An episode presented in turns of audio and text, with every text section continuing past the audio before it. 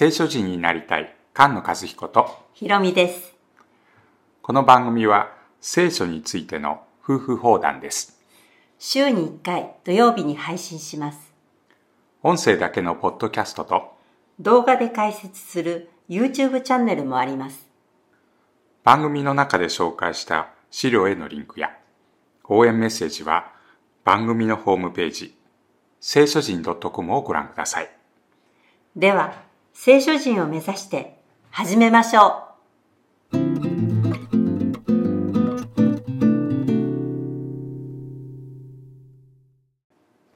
詩編28編です。詩編28編は12編から始まる主の道についての教え。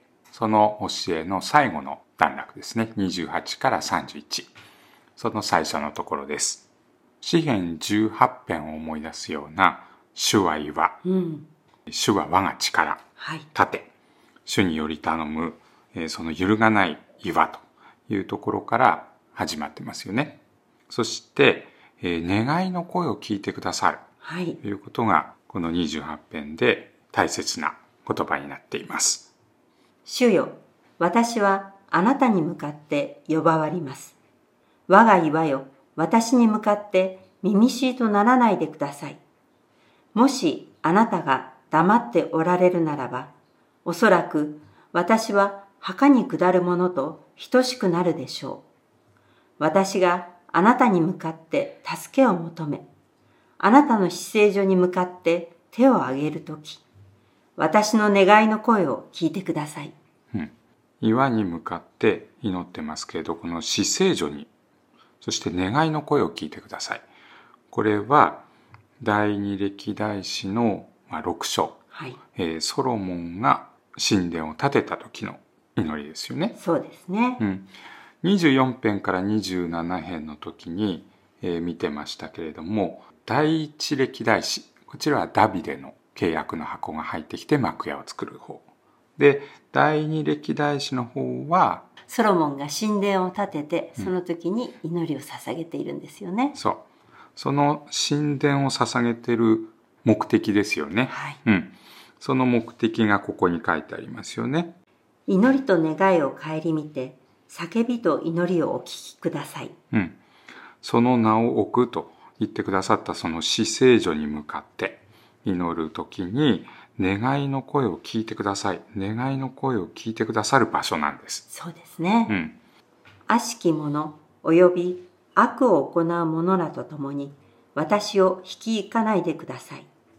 彼らはその隣人とむつまじく語るけれども、その心には害悪を抱くものです。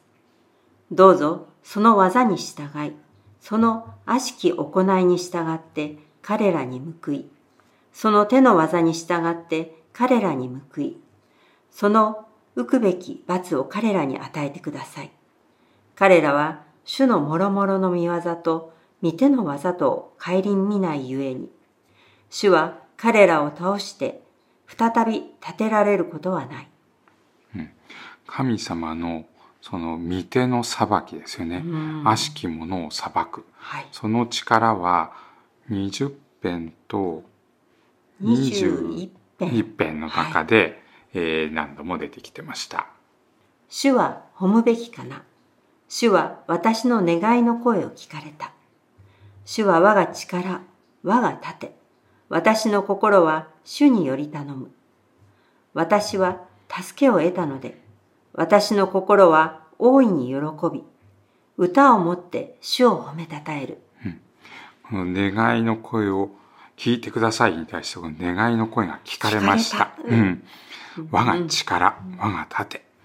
この岩ですよね。岩は力の現れみたいなものでしょ？そうな。んですよね。その力が、えー私を助けました。そして歌います。歌います。というところです。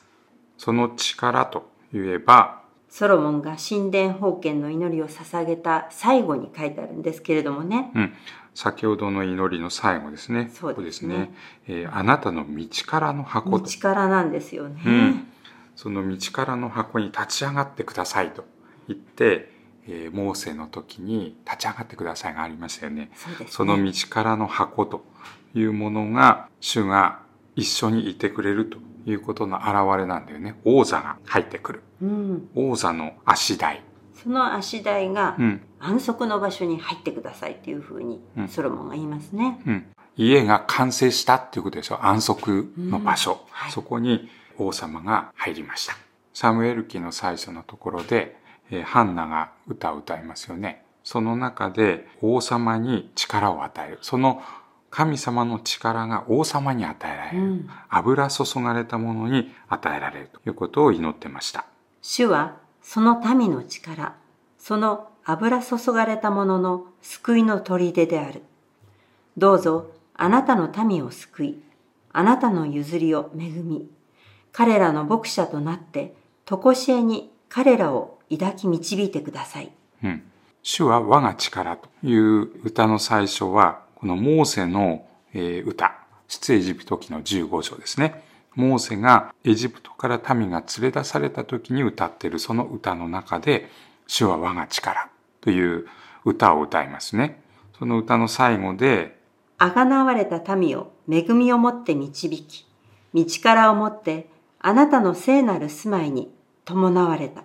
うん神様の民を牧者となって導いたということですよね。この道からをもってうん民を、えー救いの場所に導いてくれた。うんそれは栄光の雲がね、導いてたんでしょ？そうですね。うん。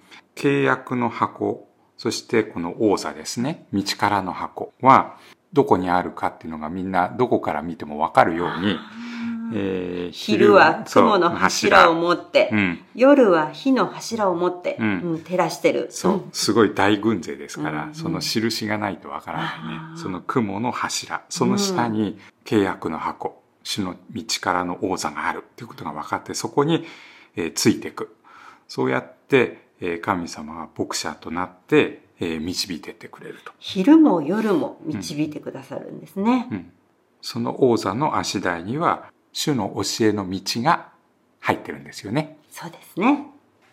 御言葉に生きる聖書人が生まれ、増えていきますように。菅野和彦。ひろみでした。